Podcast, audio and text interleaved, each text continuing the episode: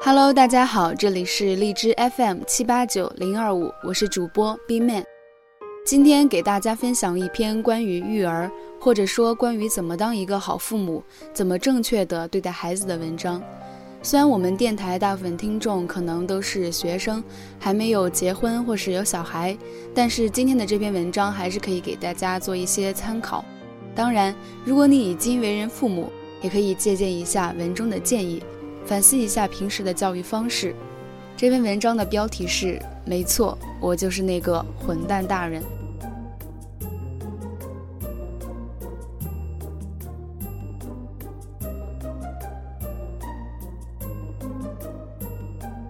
一个亲戚把我拉黑了，起因在于熊孩子之间抢玩具。上周末，亲戚带着他们家四岁的儿子来玩。两岁八个月的儿子哲同学很喜欢这大哥哥，基本所有的玩具都拿出来和他分享，这一点让我挺欣慰。晚饭前，这个四岁的孩子尿尿，上完厕所突然脑洞大开，直接冲进卧室，大模大样参观了一圈，拿拿这个，拿拿那个，最后看上了哲同学的蓝色费雪小海马。这个小海马，哲同学出生那天开始就听着睡觉，是最爱的玩具，没有之一。看到小海马在哥哥手里，哲同学有些不乐意，说了句：“这是我的。”哥哥不理，哥哥的爸妈也没理。我赶紧拿了哲同学喜欢的小机器人，让他转移注意力。他把机器人接过来，但眼睛还是盯着自己的小海马。过了几分钟，哥哥把小海马随后扔沙发上了。哲同学喜出望外，冲上去把海马拿了回来。那失而复得的惊喜表情是最原始的满足。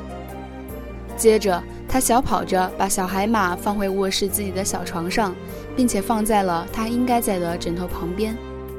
吃完饭，四岁的哥哥要走了，突然又冲到卧室，把小海马又拿了出来，拎着他的小尾巴甩啊甩。哲同学看见自己的好朋友在哥哥手里，大声说：“这是我的小海马。”亲戚两口子象征性的说了句：“把玩具还给弟弟吧。”哥哥耍赖：“我还没玩够，我想拿回家玩。”听完这话，亲戚两口子看着我。作为一个大人，我必须在这时候做出姿态，但我不想违背儿子的心，蹲下来问哲同学：“哥哥想拿回去玩两天，行吗？”他拒绝的很干脆：“我还得听着睡觉呢。”我并没有强迫哲同学分享，这个时候孩子最需要我的支持，我不能在他最希望得到妈妈的支持的时候背叛他。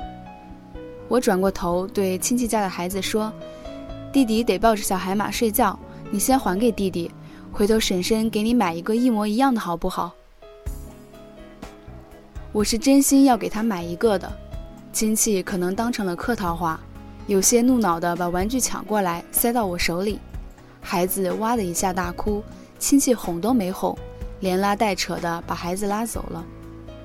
我和他们说再见，哲同学和他们说再见，都假装没听见。等孩子睡了，我打开电脑选购小海马，想微信问问亲戚详细收货地址时，发现我的信息被拒收，亲戚把我拉黑了。后来。无意中从别的亲戚那里看到这亲戚当天在朋友圈发的信息，这世道，孩子不懂事，大人也越来越混蛋了。到此，我只能呵呵了。一件小事看清一个人，再无交集也罢，但我从不后悔帮哲同学捍卫了他的小海马。我们这一代爸妈听着孔融让梨的故事长大，三观都不正了。你听到孔融心底的嘶喊了吗？我其实想吃大的，但选大的你们就不夸我谦让和舍己为人了。为了满足你们的需要，我只能选小的博眼球。在一个妈妈群说到孩子自私，A 说了自己的血泪史。A 出生于1983年，长在小镇，在那个物质奇缺的年代，有个漂亮的橡皮都能成为同学们眼中的偶像。但远在北京的姨妈。竟然送给他一辆漂亮童车。生来大方的他，不介意让小伙伴偶尔骑一下的，但一个远房亲戚家的孩子骑上去就再也不下来了。那孩子脾气特别倔，不管妈妈怎么拉他，就是又哭又喊，叫着把自行车骑回家去。一开始，A 的父母没有言声，但那孩子哭了十几分钟后，脸上挂不住了。已经有别的亲戚劝，要不让他骑两天吧。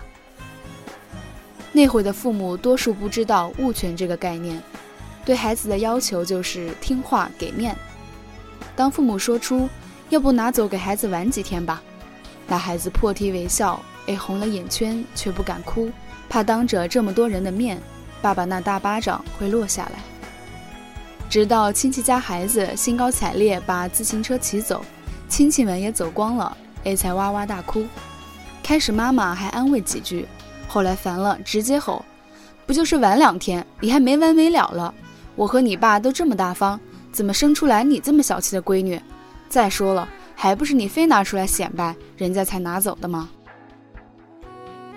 明明是大人的错，生生扣在了孩子身上。那自行车几天后并没有回来，因为那孩子自豪心爆棚，骑到大街上又跑去玩别的，车被人偷走了。”听到这个消息，父母也很郁闷，但他们没有给 A 道歉，反而在 A 说让他还我小车时吼了他几嗓子。这个事件三十年过去，A 都无法释怀。他说：“从小到大，我不敢提出自己的需要，不敢主动去向人求助，或许都和那次经历有关。那让我觉得自己牺牲任何东西都是理所应当的，还不能有任何怨言。”家长们自以为是，喜欢强迫孩子分享，绝大多数情况下不过是怕自己没面子，怕被人说：“你看孩子被他娇惯成什么样子了。”别说让一个孩子做到这么高的道德水准，大人自己也根本做不到，好吗？你最喜欢的限量版大衣终于买到，我也喜欢，你先别穿，借给我穿几天行吧？你同意吗？你盯着电脑抢了一天的票。好不容易买了个下铺，别人说我跟你换换行吗？你会换吗？你家房子南北通透，我家户型不好，还是顶层，咱俩换换行吗？你会换吗？己所不欲，勿施于人。在孩子的世界，所有的玩具和用品都是有生命的，是他们的好朋友，而不是大人的世界用价值来衡量，然后用作人情的。在你眼里，一个小车等于百十来块钱，而在孩子心里，有可能和一套房子的价值无二。不可否认，分享意识对孩子至关重要，舍得是社交能力的基本法则。但是，再舍得也得以孩子的意愿为基础去引导，是引导，不是强迫。强迫分享，轻则造成孩子对分享产生恐惧感，重则不敢保护自己的东西。无法正确表达自己的需求和意愿，更无法在长大后建立责任感。只有孩子得到了充分尊重，才会去尊重别人。在这个问题上，我对哲同学的引导或许可以借鉴一下：一和家人分享一样的食物，哪怕那东西再贵，也不要让孩子觉得那是自己独有的。即使在冬天，车厘子将近一百块一斤时，我们也全家一起吃。实在肉疼，孩子吃三四颗，我们只吃一两颗。二，划清界限，从孩子听得懂话开始，告诉他哪些东西是他的，哪些东西是爸爸妈妈的。他自己的东西可以随便动、随便玩，但是想动爸爸妈妈的东西，一定要先问一下我们同意与否，这样外出时他才会知道事先询问。现在哲同学两岁十个月，在家里要动我们的电脑。都会询问可不可以，外出时也基本可以做到事先询问。三，让孩子学会交换，孩子询问完了，对方不同意，就拿自己的东西去交换，既增加了社交能力，又达到了自己的目的。当然，如果孩子进入幼儿园这个小集体，如果一直不愿意和人分享，必将得到自己应该有的惩罚，比如被孤立、被排挤。聪明的孩子们会根据环境。调整自己的社交，变得主动分享。四，万一孩子抢了别人东西，家长一定要制止。这不是那种摆姿态式的演戏模式，而是很严厉地告诉孩子，那不是你的，你不可以不问小朋友同意与否就私自去动。五，万一孩子被抢，他自己去索要，家长也不要为了面子去阻止孩子保护自己的东西。如果对方小朋友强势，当爸妈的要及时表示对宝宝的保护。如果对方拿自己不当外人，必要的时候你可以做一次混蛋大人。